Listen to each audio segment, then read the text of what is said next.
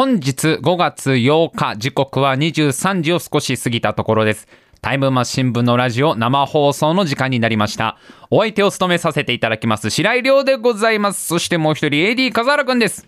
よろしくお願いします。はい、よろしくお願いします。あのーこの間ね、あのーうちのこの AD 笠原くんと、はいまあ、打ち合わせをしまして、えーまあ、毎週ね、一応打ち合わせをしてるんだよね。このタイムマシン部のラジオに向けて、はい。まあ、こう、どういう話をちょっとしようかな、みたいのを軽くうんうん。話し合うみたいなことをやってるんだけど、あのーただここ最近は、打ち合わせって言っても、うん。あのー昔は大体俺がなんかこういうニュース見つけたよとか、なんかこの間こういうことがあったよって言ったら、軽くそれを二人で話して、なんか盛り上がって、こう膨らませて、まあ1時間半から2時間ぐらいちょっとこう話を練るみたいなことやってたんだけど、うんもうこの、ここ最近のタイムマシン部の打ち合わせって、その、俺と笠原くんがこう、まあ、最初挨拶するじゃん。あじゃあちょっと今日もあの打ち合わせ頑張ろうっつって挨拶したら、俺が何でかわかんないけど、笠原くんの声を聞いた瞬間、頭の中に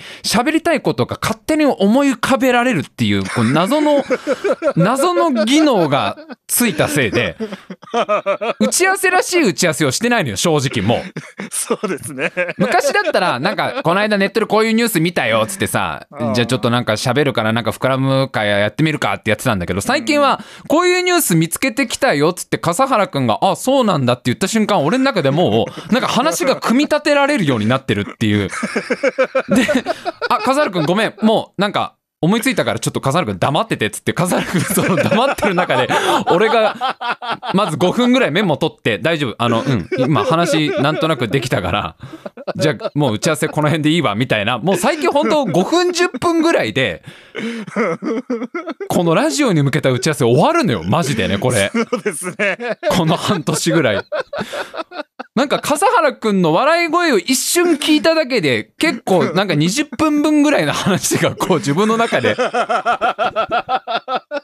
だから打ち合わせっつっても本当に最初の5分とか10分なんかこんなニュースあったねとかなんか最近気になることあったみたいな一言二言交わすだけで。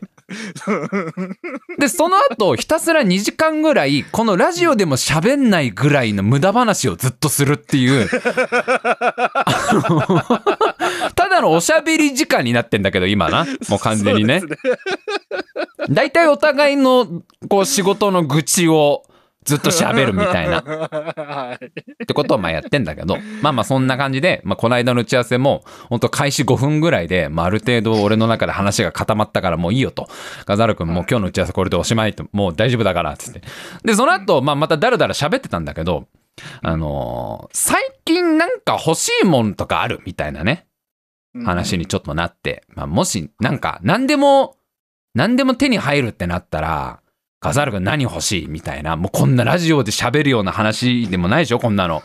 なんか、欲しいもんあるみたいな。お金以外で。お金って言ったらもうそれはお金になっちゃうから、お金以外で。そうそうそう3億円はみんな欲しいからダメだよ。その3億欲しいとか。はい。それ言ったらもう話終わっちゃうから、うんなんか欲しいもんあるみたいな話をこう二人でしてて、カザル君が、ねえ、欲しいもんなん何かなみたいな。あんまカザル君物欲がない人だから、えー、欲しいもんとか急に聞かれてもなとか言ってて。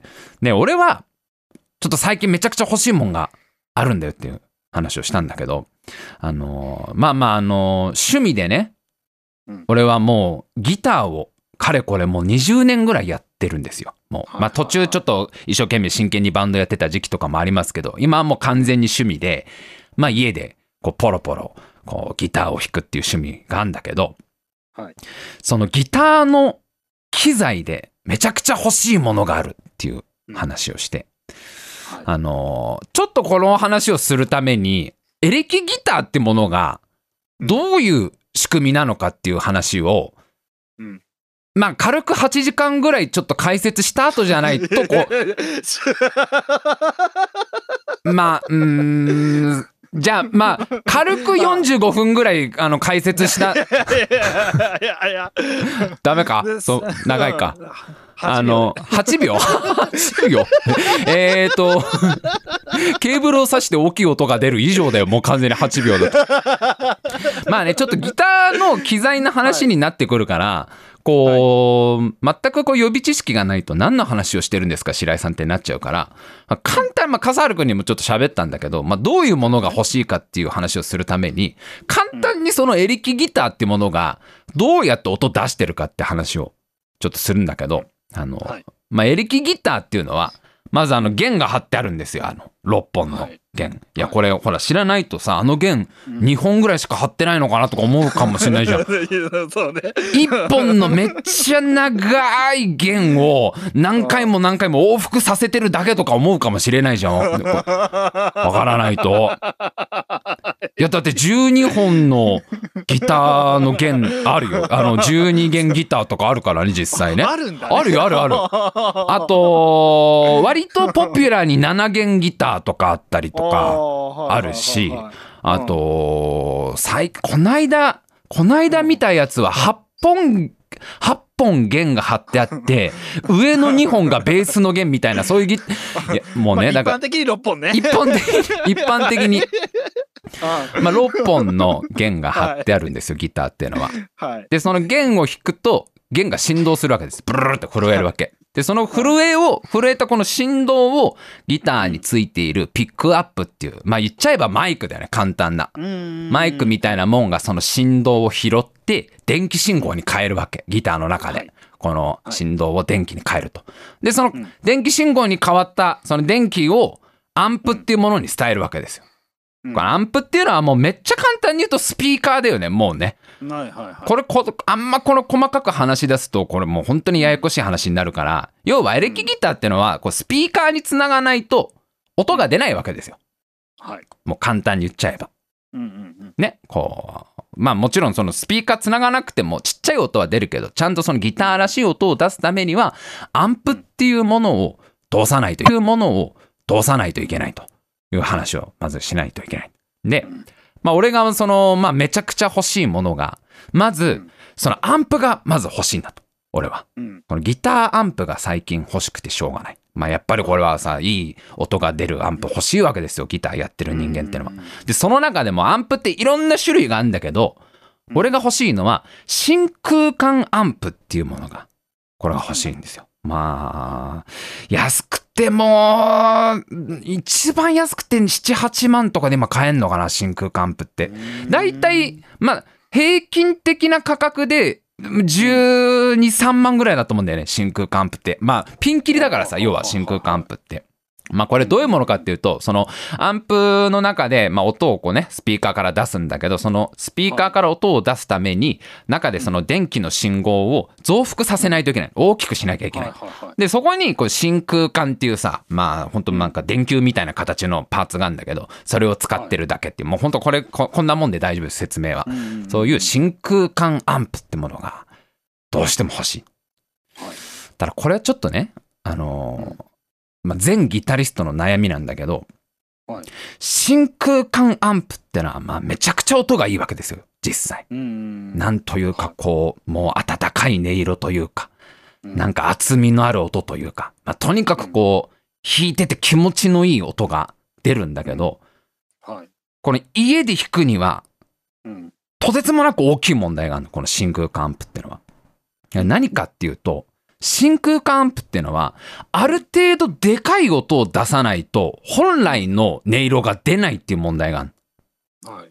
そう。ちっちゃい音でも一応出せるんだけど、その真空管アンプってのは中で電気をこう増幅させないといけないから、結構かなりね、ある程度でかい音を出さないと、本来のそのアンプの音色が出ないっていう、こういう問題があるわけ。で、そのじゃあ、どれぐらい大きい音を出せばいいかっていうと、あのーまああれだよね、その軽く隣の部屋の人が壁ドラマーになるぐらいの、あのー まあ壁ドラマー、うんす、まあ要は一緒にバンド組めるよね、隣の部屋の人とね。隣の部屋の人からの、まあそういう壁ドラム、いやまあ、あれかな、隣の人がまあ軽く通報するレベルの音を出さないといけないやつかな。実際にそのね、真空管アンプの、まあ、いわゆるそのアンプのらしいいい音を出そうとしたら、まあ、普通に考えて、その、なんていうの、こう、アパートとかマンションなんかで出したら、もうクレームどころか、まず追い出されるぐらいのレベルの音を出さないと、そのアンプの音が出ないっていう、これがまあ大きい問題としてあるから、ぶっちゃけ真空管アンプを買ったところで、じゃあそれを実力を出せるかと、そのアンプを完全にいい音で出せるかっていうと、これ、すごいこれ難しいところがうんあるわけ。やっぱりこうね、パワーがあるものが、こう小さい音を出す方が難しいんだよね。はいはいはい。そう。あの、悟空たちのパンチングマシンと同じだよ、要は。悟空とかね、あのクリリンとかがそーっとパンチングマシンやってたじゃん。あれと一緒だよ。力あるものが、小さい力をコントロールする方が難しいんですよ、やっぱりう。んあの、Z 戦士も楽器も同じなんですよ、やっぱり。なるほど。悟空の教習所のエピソードだよ、もうアニメオリジナルの。アニアニメでしか出てきてない話だけど、ハンドル切り切りなさいって言ったら、あの、ハンドルを手刀で切ったっていうね、まあ、ドラゴンボールで一番有名なエピソードありますけど、はい。だから、正直この真空管プめっちゃ欲しいし、まあ、スタジオ行くと結構置いてあるんだけどね、いろんなバンドスタジオあるはいと、レンタルとかで借りれんだけど、まあ、これを買って、まあ、十何万払って家で、あの、買って家に置いて、まあ、じゃらんって弾いたら、えー、そうね、まあ、次の部屋どこにしようかなみたいな話になっちゃうから、引っ越し費用を貯めなきゃなみたいな話になっちゃうから、はちょっとこれ現実的じゃないなと。い。うん。で、まあじゃあ真空管アンプをじゃあさ、もうもしその家でフルで鳴らそうとしたら、うんまあ防音室とかいう話になってくるわけ、これ、本当に。はいはいはいはい。でも防音室って、今いろんなタイプが出てるんだけど、その、ユニット型みたいなね、なんかなんていうのかな、うん。部屋の中にちっちゃい部屋作るみたいなやつがあるんだよ、今。家そのものを完全に防音室に改造すると、ほんと300万とか400万ぐらいかかるらしいから、そうじゃなくて、部屋の中にちっちゃい防音室を作るって、これすっごい今までの防音室よりリーズナブルに楽しめるっていうのがあるんだけど、まあこれがなんとお値段100万以上は確実にかかるっていうね。防音室もやっぱりちょっとこう、現実的に考えるとコスト的に難しいと。はい。で、あとはじゃあもうめちゃくちゃうるせえ場所に住むかだよね。あとはもうデフォルトで。もう、なんつうの？そう、もう周りがうるせえ場所に住めば、もう別に俺がギターでどんだけでかい音鳴らしても問題ないでしょ、それはもう。あの、滝の裏の洞窟とかに住めばいいのよ、要は。滝の裏の洞窟とかに住んじゃえば、もううるせえから、滝の音で。それだったらまあ問題ないよね。滝の裏の物件が出てればだけどね。スーモに。スーモ、スーモで出てくればだけどね。まああと駅地下でなかなかないだろうしね。滝の裏の物件って。あとそれでも真空管のアンプのそのフルボリュームとかほんとでかいから、滝の裏の洞窟とかでももしかしたら近くに住む仙人とかに怒られる可能性あるからね。全然ね。全然あるから。修行中の仙人とかに。何時だと思ってんじゃって言われる可能性あるから。た滝ザバーで入ってきてさ、こうあの、人んちの滝を勝手にこうザバーって入ってきてさ、何時だと思ったんじゃ山奥とはいえ限界があるぞって怒られる可能性があるから。滝の精霊にめっちゃ怒られる可能性あるから。まあこれだからなかなかやっぱ難しいわけですよ。音がでかいものを出す。ものね、出す、そういうために、防音室はまあお金はかかる。で、まあね、めちゃくちゃうるさい場所に住むっつったってそれも現実的じゃないし、うーん、どうしたもんかな、みたいので、こう、まあまあ一生、やっぱり家で真空管プを鳴らすなんか無理なんだろうなと思ってたら、こっからがやっと本題ですよ。長い話をここまでしましたけど。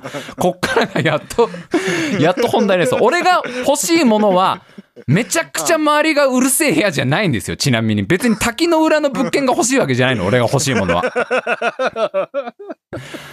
あの、ついこの間俺が知った、そのギターの機材で、うん。そういうこの真空管アンプを家で鳴らしたい人のための素晴らしい機材があるってことを知ったんですけど、 load boxっていうものがこの世にはあるんだと。 load box。で、これ、まあ、どういうものかっていうと、アンプにくっつける機械なんだけど、むっちゃくちゃ簡単に言うと、うんこのギターをアンプからこう爆音で鳴らしてる状態、ね？こう、もうぼ音量全開みたいな、音量全開に鳴らしてる状態で、そのまま音量を下げられるっていう機械なの。うん音量をでかくこう、真空管アンプのまあフルパワーを出してる状態だよ、要は。真空管アンプのもうボリューム10とかでさ、そいつ本来のパワーを出してる状態で音量だけを下げる機械っていうのがあるんだと、どうやら。ロードボックスっていうの。で、はいまあ、これをつなげば、アンプの設定とかは、もう、なんていうのかな、本当に、こう、原因とかもめちゃくちゃ上げて、ボリュームも上げて、もう普通に、本来そのまんま聞いたら、まあ、松戸市長からクレーム来るかなみたいなレベルの、うち駅からまあ歩いて15分ぐらいのとこにあるんですけど、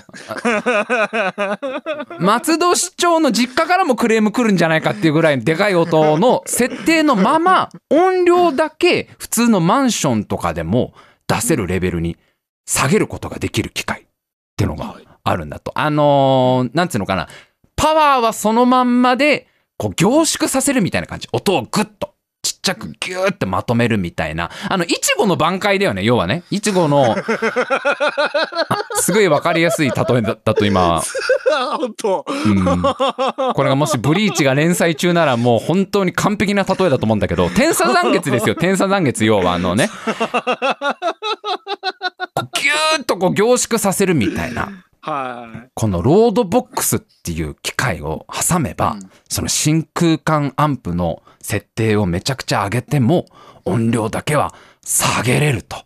で、しかもなんか3年ぐらい前に、そのめちゃくちゃ評判のいい load box が出たと。まあいろんな load box 出てるらしいんだけど、その中でも、まあクオリティの高い load box。これ Universal Audio っていう有名なね、まあオーディオメーカーがあるんだけど、そ、そこが出した OXっていう名前の load box。これを使うと、もう自宅に眠ってるその真空管アンプがフルパワーのまま音量だけもう囁くような音ですよ。もう隣で赤子が寝ていてもまあ起きない。まあ夜泣きはあるよ。しょうがない。それは夜泣きはあるだろうけど。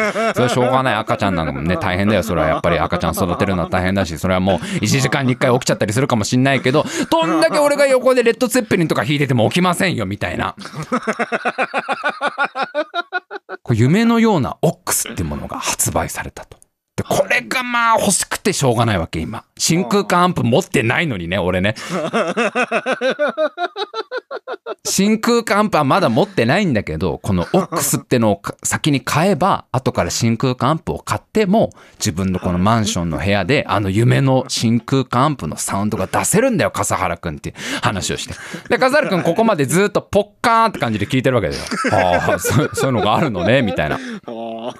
まあ、笠原くんは全然楽器とかね、こうやらないから普段、えー、そういうのがあんだ、みたいな。あでも、じゃあいいじゃん、白井くん買えばいいじゃん、みたいな。よく白井くん機材買ってんだから、それオックスも買っちゃえばって言うんだけど、ちょっと一個問題があるんですよ、このオックスってやつは。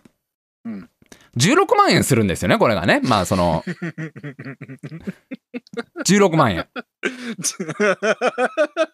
で、こうなってくると、あ。まだ持ってない真空管アンプの音を小さくするための機械を今16万払って買うって何なのっていう問題になってくるじゃん、これ。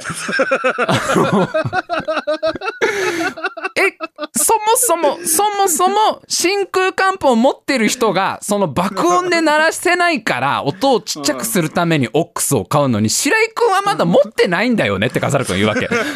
白井くんはまだ真空管アンプを持ってない。そこはまずあるよねと。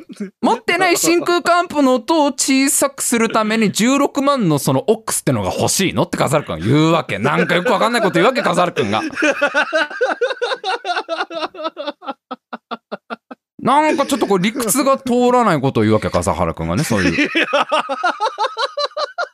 だ俺の答えは、もう欲しいだよ。それはもうオックス欲しいもんって。じゃあ、笠原くんがなんかこう確認したいみたいなこと言うわけ。うん、し、白井君にちょっと確認したいんだけど、君はまだ真空管アンプも持ってないんだよね。だから持ってないってそれは何度も言ってるじゃんと。真空管プは持ってないけど、先にオックスを買えば、ね、後から買っても問題ない。それは、白井君、真空管アンプを買ってから買うものなんじゃないのみたいなことをよくわかんないこと笠原くん。違う、笠原くんはさ、俺の説明をちゃんと聞いたのと。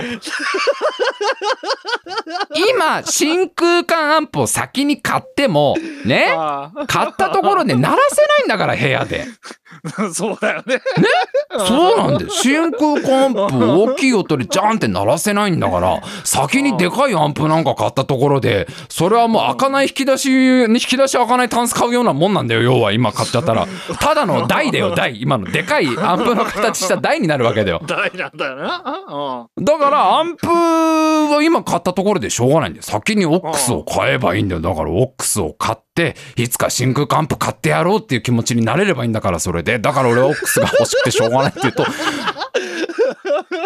笠原がすごくか、あー、ちょっと今参ったな。これまあ生放送中だからコメントが来るのは分かってるんですけどね。あえーラジオネーム、五十嵐カンパネラ。家を買う前に家具を買う的な。な、まあ、うんな、まあ、つ伝わってるかなこれ。ちょ、ちょそれはさ、でもあれじゃん。先に家買った方がいいじゃん。それもう家を買う前にあ。家具ってそうで。すよ。じゃあ、真空家具は今買っても部屋に置いてなんか使えたりするでしょ。今例えばば新居いつか引っ越そうと思ってても先にタンス買っとけば、そのタンスは今でも使えるじゃん。違うんだって、今この状態で真空管アンプなんか買っちゃったところで、でかいブロックだから、それはただのもう。アンプの形のブロックになっちゃうの。音出せないんだから、今買ったって。その、隠しステージに行くための段差みたいな感じだよ、今、謎の。謎の段差がうちに生まれるだけなんだよ。でかいし、アンプなんかそもそも買ったところで。置く場所ないし。あ ね？飼ってない猫が乗るための台だよ、もう。そうなってくると。まだ飼ってない猫ちゃんが上に乗っかって遊ぶための台になっちゃうから、今アンプは別に買う必要ないの。だけど、オックスは先に買いたいのよ。買っとけばいつでも買えるじゃん、真空管。これを笠原くんが全然。何を白井かさっきから熱弁してるの？みたいな感じになってきて。その、カザル君が言うには、いや、まあまあ、そのね、ロードボックスってのが、例えば5000円ぐらいだったら分かったと、話は。まあまあ、先に買ってもいいんじゃないって言ったと、白井君、落ち着きたまえと、16万だよと。福沢諭吉が影分身16人やってるんだぞと。分かってるのか、白井君みたいなこと言うわけ。なんでそういうヘリクツをカザル君持ち出すかなみたいな感じで。いくつで、まあまあまあ、分かった分かった。じゃあまあ、笠原くんの言う通り、まあ確かにそうだ。まあ、だから要はね、あれだよね。だから同時に買えばいいんだよね、みたいな話でだんだんこうね。まあ、俺も冷静になってきて、分かった分かった。確かにこう、オックスが欲しいっていう欲求のせいで、俺もちょっとこんがらがってると思う、頭の中が。確かにおかしい話でアンプの前にアンプをちっちゃくする 機械を買うってのはよく意味がわからんと。だまあ同時にお金を一生懸命貯めて、オックス16万と、その真空管アンプ、まあ、そうね、10、安くても10万ぐらい。ちょっと俺がほずっと欲しいの15万ぐらいなんですけど、まあ合わせて30万ぐらい。ね、まはい。あ、ちょっとずつお金貯めて買うのが一番いいんだろうな、みたいな話をしてたら、それこの笠原くんが、まあなんかその、まあそもそもの話なんだけどね、白井君怒らないで聞いてほしいんだけど、そもそもなんだけど、その、めちゃくちゃでかい音をちっちゃくするためだけの機械にそんなお金はかかるの？みたいなこと言い出すわけ、笠原くん。が。いやそそだからそのめちゃくちゃでかい音じゃないといい音じゃないからでそのまんま音を出したらご近所に迷惑になるからそのままちっちゃくすんだよって。うん。白井君の言ってることはわかるんだけどそのギターをやらない人間からしたら最初から音を下げればいいんじゃないのってどうしても思っちゃうんだけど笠原君だから話を聞いてたか君はと。君は僕のここまでの熱弁をちゃんと聞いてくれたか？真空管アンプは音を大きく出さないといい音になあのねだから悟空の本当の力を出すためにはさスーパーサイヤ人3とかにならないといけないわけだよ要は。君が言ってるのはだよ。天津飯と戦った頃の悟空でいいんじゃないの？みたいな感じで言って違うじゃないかと。で、笠原くんが、まあ、まあ、まあ、わかるんだよと、わかる。確かに、まあ、大きい音じゃなきゃいい音じゃないんだろうねと。ただ、その、楽器をやらない人間からしたら、その、でかいお、でかい音が出るのにそれをちっちゃくするためにすげえ高い機材買うってのが、うん、なかなか正直飲み込めないってことを言うわけ。で、しまいには笠原くんが言い出したのが、もう最初からちっちゃくていい音のアンプ探せばいいんじゃないの？ってもうなんでそういうこと言うの笠原くんはもう本当にもう。僕はそのギターのことがわからないからあんまりは言えないけどって笠原くん言うのね。あんまりわかんないから言えないけど、すごいちっちゃくてもいい音のアンプとかあるんじゃないの？あると思うけど、それも高いの？みたいな。なんで笠原くん諭そうとすんの？俺のこと。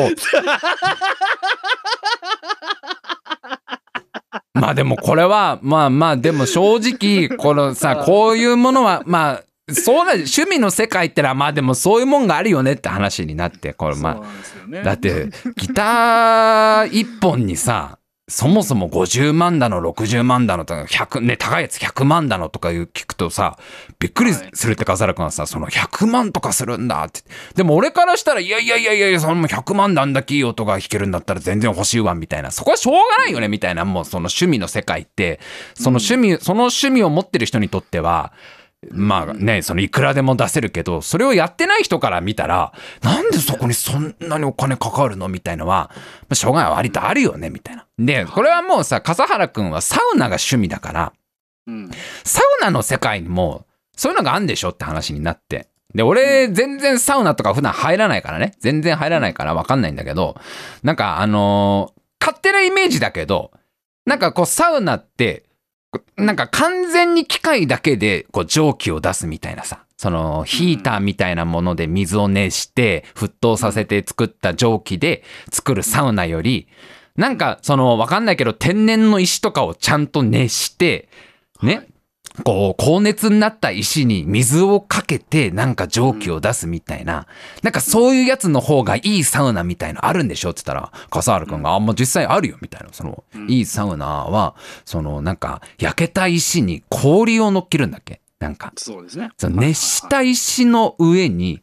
氷を乗っけることによって、その氷は徐々に溶けて、徐々に水蒸気になるから、長い時間サウナを味わえて、あの自然ななんか熱を味わえるんだよ、みたいな。だからそういうやつだよ、笠原くん。その俺からしたら別にどっちも同じ蒸気じゃんってなっちゃうけど、サウナ好きの人からしたら、完全に機械で作ったその蒸気より、やっぱそういうなんかこうね、アナログな感じ、自然な感じで作ったやつの方がいいっていうのはあるわけだから。これそのもうギターの世界だってそうだよって、その、いや確かにアンプ別にね、その1万円のやつだっていい音のやつあるし、別ににもっと言えば、今はその、別にスピーカーから無理に音出さなくてもヘッドホンからいい音が出るとかあるんだ、あるんだけど、本当にいい音を出したかったらその30万ぐらいかけてやっぱ作りたいってのがあるんだよっつって。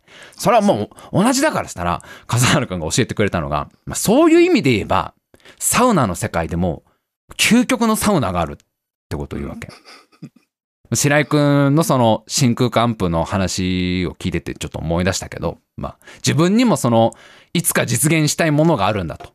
ちょっとそれをじゃあ教えてくれと。えー、笠原くんが言うには、スモークサウナというものをできれば、こう、自由に味わえるようになりたいと。そうですね。スモークサウナで合ってますよね、笠原さん。はい。スモークサウナと。スモークサウナを、こう、まあ理想を言えば、もう家とかに備え付けのスモークサウナがあったらいい、ですね。最高だよって笠原くんが言うわけ。で、ちょっと俺はまあサウナを全く知らないから、え、ちょ、ちなみにそのスモークサウナってのはどういう、どういう仕組みなのって。えっと、まず小屋を用意すんのね。まず話がもうね、根本からしてね、うんまず家とは別に小屋が必要だって笠原くんが言うわけ。はい。まず、小屋が必要だと。で、その小屋の周りは、家とかがあっちゃ多分ダメだと思って笠原くんが言うわけ。その、あの、何にもないところにまず小屋が一軒必要って、もうハードル高いじゃん、すごく。人里離れたところに小屋が必要だと笠原くんが言うわけですよ。で、その小屋の中で薪を燃やすんだと。そうです。で、薪を燃やして、その小屋の中を煙で満たすんだと。で、もう黙々の煙になった状態。ね、もうす煙で満たされて、で、そうすると小屋の中がその煙の熱であったかくなるんだと。で、部屋が十分あったかくなったら、煙を外に出すんだと。小屋の、小屋の窓とかドア開けて煙を十分外に出して、その煙がなくなった、煙の熱だけになった小屋の中で温まる。これがスモークサウナ。笠原君、それは実現難しいと思うんだよ、それ。なんかあるんでしょ？これ、フィンランド、フィンランドなんだっけ？フィンランドかなんかにある？あ、どこだっけ？そうですフィン。フィンランドのあのの古くからあるサウナの種類で、はい。あの要するに、まあ、もちろん石も中に入れておいて、はい。それを温めて余熱であのサウナで楽しむっていうものなんで、あ。ーあ、なるほど。でその、燃やした熱を石にも宿らせて、そのその余熱を、そのための確かにその、最初ね、小屋が必要って言われた時は意味わかんなかったんだけど、その説明を聞いて、うん、それは確かに人、人里離れた場所に小屋が必要だよね、もうね。あれだって、危ないんで結構。あの、民家でやっちゃったらもうさ、火事だからね、それはね、もう。そうですね。笠原くん、さっき、よくその真空管布が高えだの、オックスが高えだの言えたよね。俺のは一応お金をかければ、はい、マンションの一室で実現できる夢ですから、これ一応。しかもあれですから、高いって言ったって30万ぐらいとかま、ね、頑張って貯めれば一応実現できるから、笠原くんの前、物件が必要になってくんだよ、物件が。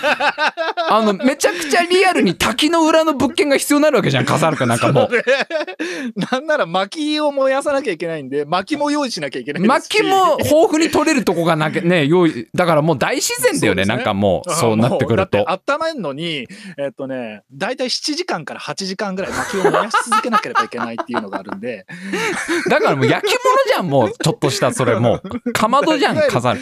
燻製小屋ってやつ。燻製小屋が必要になってくるんでしょ？なるんですよ。だもう、数も大自然カウンターみたいなとこ行かなきゃダメなやつじゃん、それもう。そ、その割によく人のさ、その、真空管アンプを、白井くんはそもそもちっちゃいアンプでいいんじゃないのとかさ、その、まあ、音の差があるとはいえ、ちょっと下げて我慢すればいいんじゃないのとか、笠原くん、よく言えしたら笠原くんが、いや、違うんだと。白井くんはサウナに行ったことないから、君はそういうことを言うんだと。その、サウナにもやっぱりいろんなグレードがあって、このスモークサウナっていうのは全サウナーのこれ憧れなんだと。憧れだとで、しかもこれを、まあ、自由に、自宅で自由に使えるようになったら、もう毎日より入りたいんだみたいなこと。いやいやいやいや、もうさはいでもすっごいものがさ、もうそれぞれの趣味にこういうのあんじゃねえのかなっていうのがさ。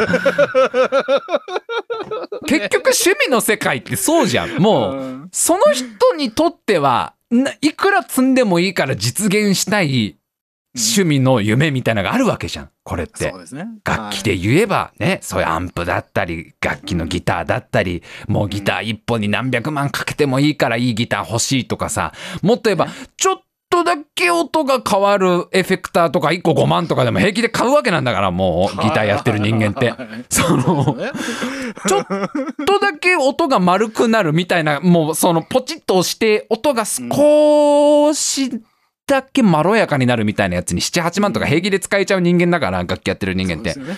はいだからやっぱそれぞれに絶対あると思うんだよね、そういあう。るんですよこう、いろんな趣味をね、みんな持ってると思うけど、車が趣味っていう人もいればさ、こうスポーツでこういう趣味があるとか。なんか、もしそういうのがあれば、ちょっと番組までメールでもいいので、ちょっと送ってきてほしいっていう、あの、こういう趣味をやってて、ここにめちゃくちゃ金かかりますみたいな。俺結構スモークサウナトップクラスだと思うんだよな。その中でも。スモークサウナ超えのなんかあんのかなもう理想、究極そうの。だろうね 何系が一番、まあ多分車が趣味とかは、すごいお金かかるでしょ、車ってそれ結構。はもうね。ね、うん。あの昔ギターの師匠によく言われたのが楽器買う時値段で躊躇したら、まあ車が趣味の人に比べたら安く済むと思えばいいっていう すごいなんていうの。あの車が趣味の人は改造に何百万とかかかっちゃうんだからにしたらエフェクター1個10万なんてって思えばいいんだよ白井君って言われたことがあって。よく使わせてもらってんだけどそうだよな。新車新車で何百万買うと思えばみたいなあの。すぐなんかこういう趣味にどれぐらいお金がかかるとかあればもちろん生放送中にもねあのコメントとかでもしいただけたら、えーちょっとあのーこう教えていただけたらなと思います。といったところで今週も参りましょう。タイムマシン部のラジオ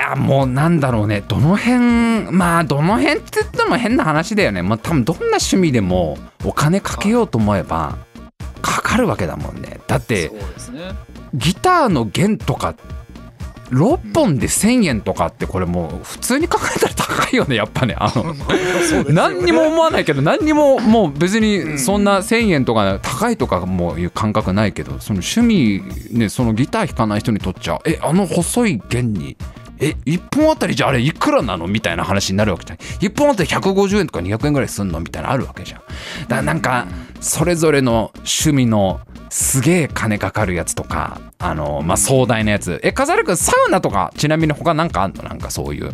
あとはねえーっとビスクって言ってビビスク？ビスクっはい。て言って、うんあのーウィスキングっていうのをやるための道具なんですけど。ウィスキング知らない単語きた。あじゃあサウナの話2時間ぐらいするここから。いっぱいやるかい？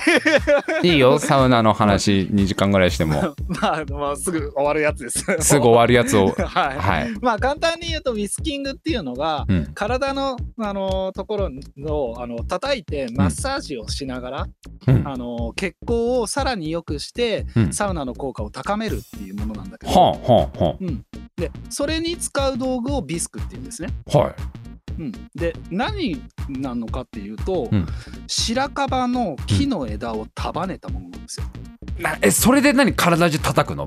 ピシピシで結構よくすんだ 結構よくするの。あまあまあでもまあね外からも内からも体が温かくなるみたいな感じだ。なるからはいはい。はい、大体輸入で、うん。えー、と安いやつで5 6千円 それはやっぱりあれなんだよね。あのーファミリーマート行く途中に拾った枝とかじゃダメなんだよねやっぱね。あそれは。絶対ダメですね。絶対ダメな そんなん許せませんね。同じ同じ木じゃないですかってのはご法度だよねこれ言っちゃダメなやつだよね。キンクのやつだよね。じゃねえと。え香りが違うんだと。香りか。香りが違うのか。そっか。香りが違うんだよ、ね。そっかえそれ56千円のその木のヘラ使って体中を。へヘラじゃないです。あすいません。枝です。枝枝枝で枝で。本当に。葉っぱがついた枝です。葉っぱがついた枝なんですね笠原さん。はい。あの検索していただくと分かるんですけど本当に枝です。ただの。そっか。それはあれなんだよね。別に家の前に落ちてる枝とかじゃ全然ダメ。え香りが違うからね香りがね。香りが違いますから。はい、えー。いろんなものが出てきましたよ。ラジオネーム8000、はい。日本で最も高いクラスの盆栽になると億超えだって。最か。盆栽ってそんなにすんだ。はあそっか。奥行くんだ盆栽って。えそれはさえそれはこう盆栽まあ奥ね奥出して買って眺めるだけだよね基本的には。自分で帰れないよねそんななんか切ったりとかいや切っちゃうと価値が変わっちゃう。変わっちゃうんだよね。うん。ででもあれもう全然盆栽って分かってないけどあれって成長とかしてくんの？あのまま止まってくれんの？どうなの？手入れなんか手入れするイメージあるよ。だって盆栽ってすごく自分で。そうだよね。なんかあのお年寄りがパチンパチンってねなんかそのイメージあるよね。こう。ん。うってことは奥をキープするのは自分自身ってこと？その奥越えの盆栽買って。マジか。はい。めっちゃ震えないハサミでその盆奥の盆栽に手加えるの。すごいな。おもうもういきなりいきなりトップクラス来た気がするんだけど。いや それじゃああのドラえもんのさ雷様っているじゃん。はいはい、はい、あれが野球ボールで盆栽ぶつけられた時に起こる理由いやいやいやもうそれれはそうだよそのもう。いやそっかそんな行くんだ。あやっぱカメラはするよね。ラジオネームはいはいはい。黒の、えーライカの中盤カメラ。260万でもやっぱあるわけでしょ。そのねそのカメラで出せる風味というか色合いみたいなものとか普通のデジタル一眼レフもいいんだけどそれとは違うアナログ的な良さみたいなものとかもあるわけなんでしょ。ううわこれでも盆栽の奥。盆栽の奥ちょっと強烈だな。すげえな。奥まで行くのかいやだからもうなんかそういうの知りたいよね。このもうなんかこそうだね。うその趣味をやってない人にはなかなかわからないけどその趣味をやってる人からしたらもう夢なわけじゃん。もう奥の盆栽、はいはいはなんならそれをこう自分で維持させるのがもう楽しいみたいのがあったりするわけでしょ。いうんいやー、えーラジオネーム京極連絵でもエフェクト処理をサクサクできるフルスペックのデスクトップや高解像度で大きいサイズの液タブやら欲しいのあります。100万ぐらい。まあねやっぱそういう絵描きのそういうねデジタルで絵描くってなってもね機材とかに100万とかねまあかかるけどなちょっとこれまあ超かかるやつ欲しいね。奥じゃなくても。うあのー 何の趣味だったら超いけるかな。これもう奥越えってなるとむずい。奥き最初に奥来ちゃったからなこれなもうな。ーそうね。奥まあ別に金額じゃないけど金額じゃまないけど、えーラジオネーム藤岡拓馬。フィギュアフィギュアとか、えー玩具も引くほど高いのあるよね、まあ、やっぱ価値がついてるやつとかねなんかそういうレアなものとかまあなかなかするだろうな。ラジオネーム田中隆。車趣味ですと救急車とかも買う人いるらしいです。じゃあ救急車とかって買えんだね。すごいね。ああいうのってどのどの辺まで買えんのかな？パトカーとかもいけんのかな？全然もうなどどうなんだろうね。そっか。あでもなんか前テレビで見たけどそのバスを買ってる人趣味でバスが大好きでそう路線バスをなんか高いお金払って集めてますみたいな。もうコレクションしてますみたいな人もいたかミなニカーじゃなくて。いやいやもうあのガチのバスを持ってますみたいな。すげえ世界だなと思ったけど。だからあるんでもうこれもうだからさみんなもうあれじゃんもう分かってるわけじゃん。自分のやってる趣味にいいからお金。もう僕も自覚ありますよそれはもうそのねあのギターアンプの音をちっちゃくするための機械に。16万って聞いても別にまあまあ買っちゃおうって思っちゃうのはどうかしてるんでしょうねきっとねこれはきっとね。ただな。あでもあれだよね笠原さんの場合は物件ってなると億超える可能性あるよね。これ奥もね。余裕で。なんだったらあのそ本当にスモークサウナやろうと思ったら土地から買わないといけないんで、土地からだもんね。これねそうですね。結構今笠原君のスモークサウナいいいい線いってんじゃないの？これ。いやいつか笠原君にもう持ってほしいなスモークサウナスモーなクサウナ欲しいですね。ちょっと夢があるなといったところで、えーもしねあの、まあ、メールでもまあそういうのありましたら、えーどんどん送ってきてください。先にメールアドレス言っておきましょう。タイムマシン部 at gmail.com タイムマシン部 at gmail.com となっております。皆様からのメールお待ちしております。それでは今週コーナー参りましょう。おまかせランキング。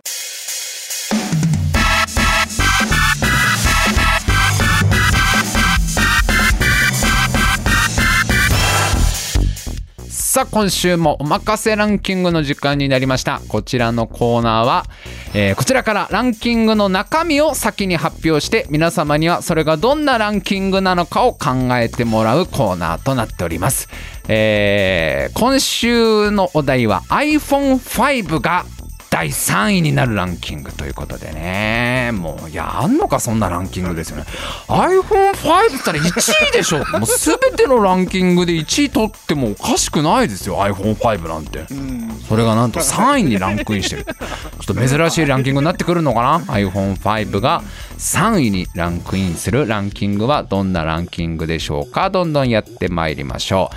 えーラジオネーム F 美穂令和の小学生が理科の授業で組み立てるものランキング。第3位が iPhone5 まあね今理科とかね理科の実験とかで電気の抵抗とかを調べるこう実験とかで iPhone5 か。進んでるなマジか。いやうちらの頃だったらなんかちっちゃいモーター作るみたいなやつとかやったような記憶があるんですけど今はもう iPhone5 ですよ。そのモーターをバイブレーションの機能に使った iPhone5 とかをね今の子たちはやっぱ作るんでしょうね。もう令和ですからね時代がもうね。えーさあどんどん参りましょう。iPhone5 が3位になるランキングはどんなランク、えーものがあるでしょうか、えーラジオネームカニパン。かまぼこ板の皆さんに聞きました。せめて来世はこれぐらいでお願いしたいものランキング。第3位 iPhone5 ただこう来世になっちゃうとかまぼこ板さんの次のねこう来世が一体何百年後になるかによってこの価値が変わりますから同じポジションの可能性もありますからね iPhone5 が。かまぼこ板にちょうどいいってなるとね50年後生まれ変わってもかまぼこ板ですからねこれはね、えー続いて参りましょう。iPhone5 が3位になるランキングどんなランキングあるでしょうか。ラジオネーム豆板醤なめよガラケーの皆さんに聞きました。今ならギリ勝てそうな相手。第3位 iPhone5 なめられたもんだな iPhone5 な。まあ今のガラケーもだいぶ進化してるとはいえな。寝技に持ち込めばって思ってるよガラケーも。まず挟んで足を取って倒してからの寝技に持ち込めば勝てんじゃねえか iPhone5 なら。やっぱね12とかには勝てない大きさが違うもんやっぱり。最近の iPhone でかいから勝てない勝てない。ただ5だったらいけんじゃねえかな。さあどんどん参りましょう。iPhone5 が3位になるランキングどんなものがあるでしょうか。えー、ラジオネームダイソー。今の小学生に聞きました。見せた時に何これ化石？と言われるものランキング。第3位 iPhone5 おかしいな。君たち授業で作ったんじゃないのかなこれ。授業で作ってるはずだけどな君たちな。まあ天然物を見たことはないだろうからねなかなかね。なかなか野生の iPhone5 はなかなか見てないだろうからねやっぱりね。そうかオリジナルね。iPhone5 オリジナルを見たらやっぱ化石とは思っちゃう可能性あるよね。えーさあどんどん参りましょう。iPhone5 が3位になるランキングはどんなものがあるでしょうか。えーラジオネーム F 美穂シリに親友誰なの？教えてよと聞くと返ってくる答え。第3位 iPhone5 やっぱね付き合い長いからな。もうな給油ですよ 給油ちなみに Siri が搭載されたのは iPhone4S かららしいですよ。だから 4S, 4S はやっぱりねまあ最初だったからなかなかうまくいかないとこもあったでしょうからねやっぱりね。5ぐらいからだよねやっぱり。打ち解けたのはね Siri が。親友誰なのって聞いたらうんやっぱり iPhone5 かな。一緒にやっぱり辛い時期乗り越えたしなみたいなねこう付き合いがやっぱり長いですからね。えーさあどんどん参りましょう。iPhone5 が3位になるランキングどんなものがあるでしょうか。ラジオネーム浜屋。トランスフォーマーの皆さんに聞きました。なんでこれになったのかわからないものランキング。第3位 iPhone5 でもしょうがないですよ。地球に来た時最初にスキャンしちゃったの iPhone5 だったんですよ。しょうがない。しょうがないよこれ。人間社会に溶け込めるかっていう問題あるけど確かにな。あまだ5使ってる人いるよっていう。いや懐かしいなって。ね 5S でもないからね。5だからね。えー iPhone5 が3位になるものどんなランキングがあるでしょうか？えーラジオネーム浜谷 UNO のカードにありそうな名称ランキング。第3位 iPhone5 何かを何が起きるんだろうね iPhone5 はなんかね。全員の手札に5枚追加するみたいなやっぱ泥棒以上のやつなんだろうね iPhone5 ね。えー iPhone5 が3位になるランキング、えーラジオネームイースト。川で平たい石が見つからない時に水切りによく使うものランキング。第3位 iPhone5 せっかく理科の授業で作ったのにね。せっかく作ったやつを水切りに使っちゃうんだよ。でそれをこう川遊びしてた別の小学校の子が拾って化石かなってなるっていう綺麗な流れですよねこれね。その子の小学校では理科の授業で iPhone5 を作ってなかったんでしょうね。作ったそばから放課後遊んじゃってなくしちゃって隣町の小学校の子がそれを拾って「化石拾った!」ってなるってああつながりました。やっとつながりました全て。えーではお時間も迫ってます。最後ラジオネーム浜谷ピコ太郎さんに聞きました。iPhone10 を作る時に両手に持つもの。第3位 iPhone5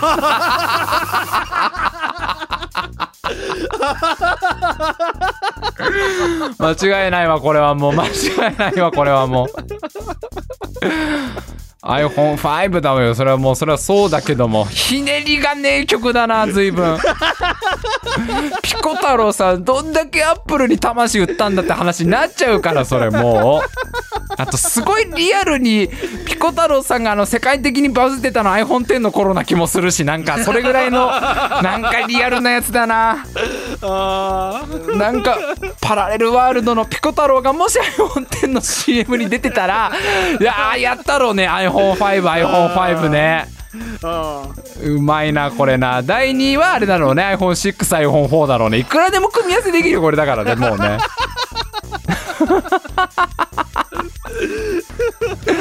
間違いないですね。はいたくさんのランキングありがとうございました。えー、次回のおまかせランキングのお題はトウモロコシが2位になるランキングです。あ来ましたよ。みんな大好きトウモロコシが。2 2位になるランキングどんなランキングがあるでしょうか、えーどんどん考えて送ってきてください。よろしくお願いいたします。はい。ではちょっとだいぶ時間もう1時間過ぎちゃいそうですけど、えー続いてはこちらのコーナー。白井さんうちで働きませんか？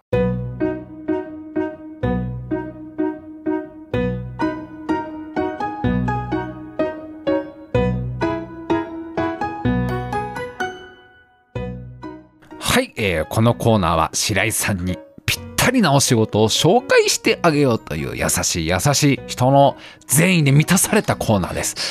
えーもう今まで何十社ね紹介していただいたかわからないんですけども、えー毎回毎回私白井亮のわがままによりですね 未だにこうお仕事のマッチングがうまくいってない状況です。えー今週はありがたいことに結構たくさんいただいております。えーまあ一社ぐらいねちょっとこうそろそろビンゴなところが来てほしいんですけども果たしてどうなるか、えーでは参りましょう。白井さんうちで働けませんか？1社目。ラジオネーム眠い眠い。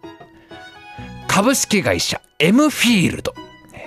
弊社は屋内外の環境整備事業を行っております、えー業務内容。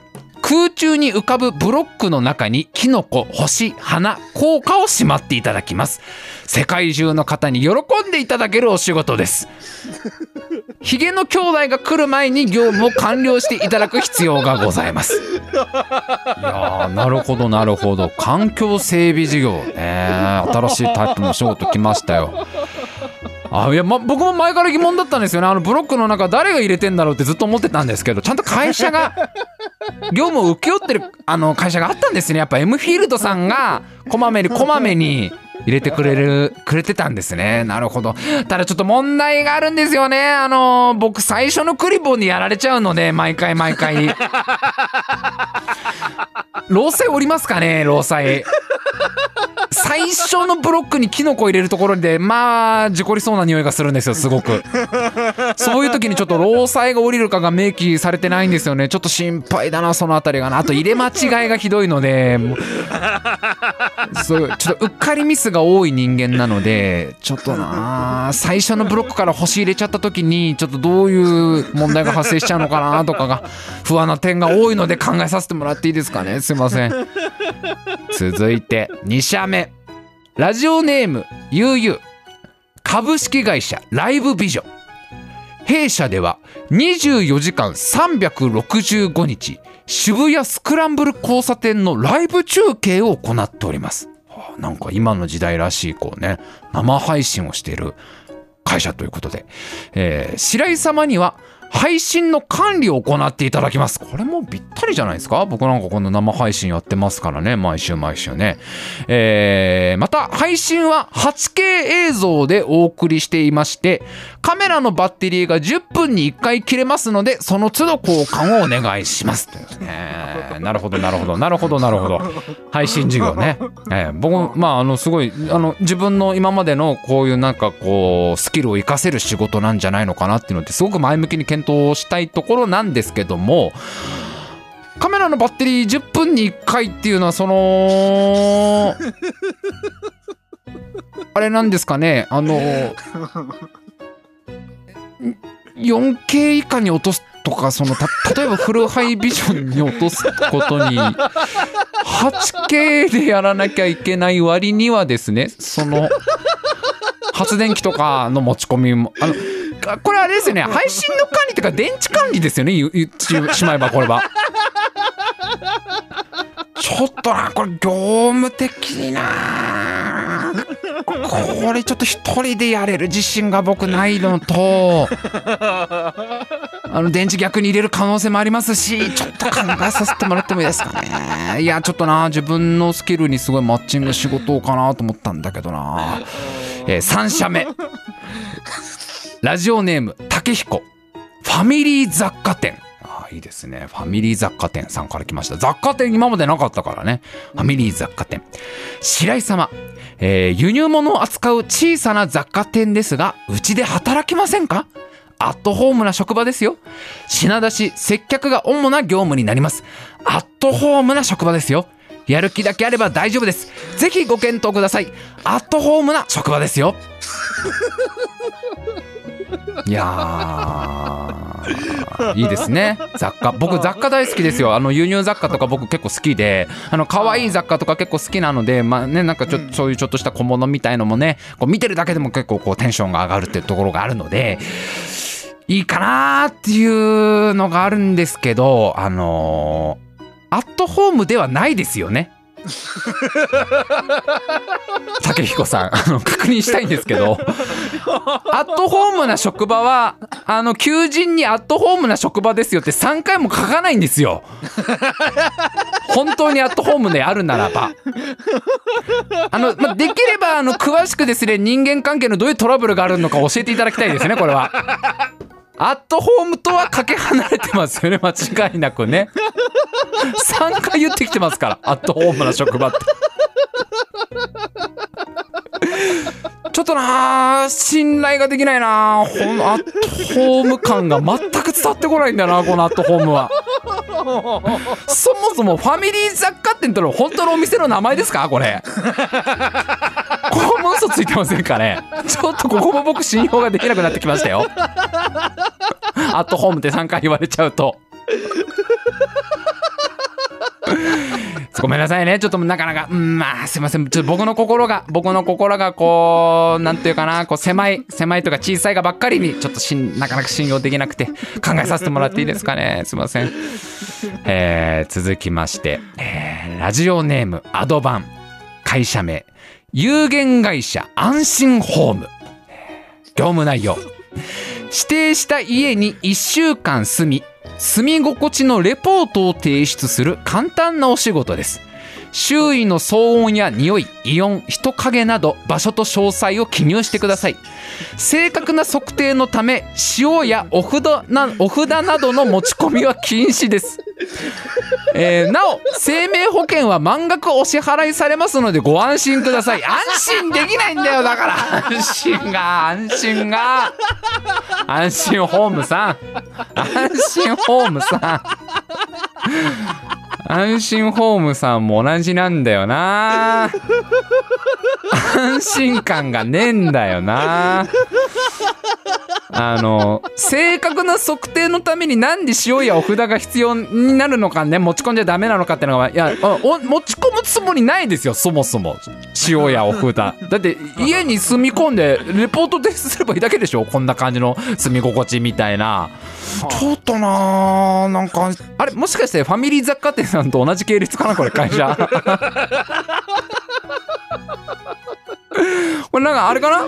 親会社同じなのかなここ求人から全く信用できない2社が来たな。ちょっと考えさせてもらっていいですかね。怪しいなはい。では、最後。えー、ラジオネーム、ダイソー。白井さん、バンドやりませんか？先日我がバンドレッドホットモットチリペッパーズのギターが音楽性の違いにより脱退しました。白井さんはギターをされてますよね。ぜひうちのバンドのダンス担当をしていただけないでしょうか。一緒に日本の音楽シーンを盛り上げましょう。いやついに来ましたよあの世界的バンド。レッドホットモットチリペッパーズからですねもう加入のお誘いですよ。ええ僕もあの通称レッチリですよね。通称レッチリ。レッドホットモットチリペッパーズ。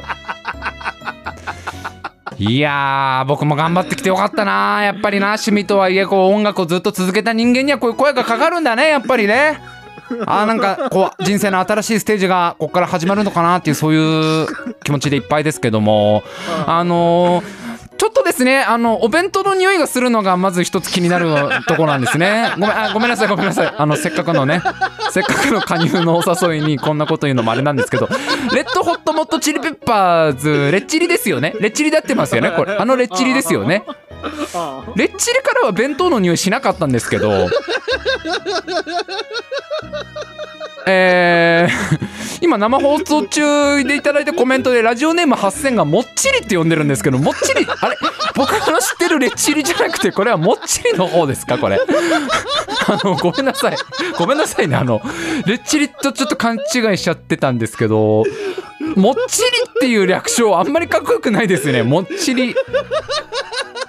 そっかあれかな？勘違いなのかなうーん悩むとこだな。あと入ったとこでギター弾けないってのもな。もっちりでダンス踊んのか。レッチリでギター弾きたかったわ俺。レッチリでギター弾きたかったけどもっちりでダンスは聞いてなかったわちょっとなこれはちょっとな。これ考えさせてもらっていいですかね。もっちりはちょっとね。何なんでしょうねもっちり。とてもじゃないけどこうフジロックとかウッドストック出なそうなんですよもっちりは。ものすごくなんか地域密着型のコミックバンドの匂いがすごいするんですよね。レッドホットモットチリペッパーズは。いいんですけどねすごくね。地域密着型のコミックバンドもそれはそれで楽しいでしょうから、えーちょっと考えさせてもらってもいいですかねもっちりに関しては。いやもうごめんなさい。もう今週はもう5社からいただいたんですけどねお仕事紹介。あのまあ先週もお伝えした通りですね。あの4行目ですよ皆さん。4行目からおかしくなるんですよ皆さん言ってることが。基本的には。途中まではいいんですよ皆さん。1行目2行目はそんな間違ったこと言ってないんですどの会社も大体ね平均的に4行目からおかしくなってくるんですよ。言ってることがやっぱりこうね。カメラのバッテリーが10分に切れるとか配信のプロじゃないのかよそのもう。なんかこう塩とか普段持ち込ま持ち込んじゃダメなイエスメとかね。もっちりとかね。もうねあのね。あのこれもうちょっと最近ちょっと僕ねあの疑ってるんですよ。これ嘘じゃないですかもしかして。嘘の会社を皆さん送ってきてません？これググったら一発で分かりますからねこの会社が本当にあるかどうか。本当の会社だけでお願いしますよこれ。ちょっと実在しないとこをね白井さんに送りつけて楽しんでるなんてそんなことやめてください。僕本気で転職したいので本当に本当にね。本当の仕事やめたいので本当にもう本当に限界なのでもう。もう今週今週本当もう限界になったのであのちょっとね、まだまだまだちょっと募集したいですね。はい、白井さんに働いてほしい、えー白井さんにぴったりなお仕事、えーまだまだありましたら、どうかお仕事紹介よろしくお願いいたします。はい、えーすべてのコーナーはツイッターで募集しております。ツイッターにハッシュタグタイムマシン部をつけて、どんどん投稿してください。よろしくお願いします。そしてメールでも募集しております。タイムマシン部 at gmail.com タイムマシン部 at gmail.com までどんどん送ってください。よろしくお願いします。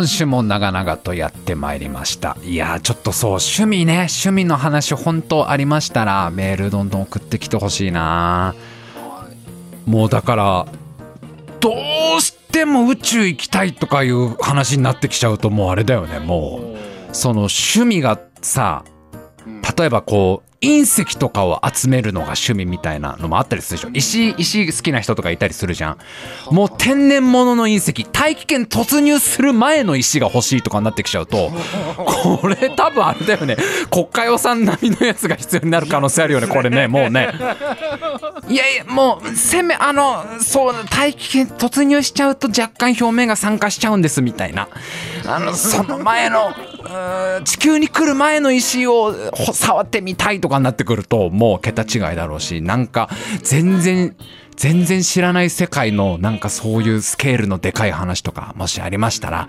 えーどんどん送ってきてください。よろしくお願いします、えータイムマシン部のラジオは毎週生放送のラジオです。毎週土曜日23時からお送りしております。次回は5月15日土曜日23時からとなっております。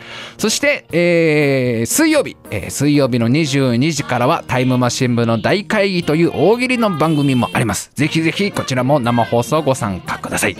それでは今週も最後までお聴きくださいましてありがとうございました。また来週。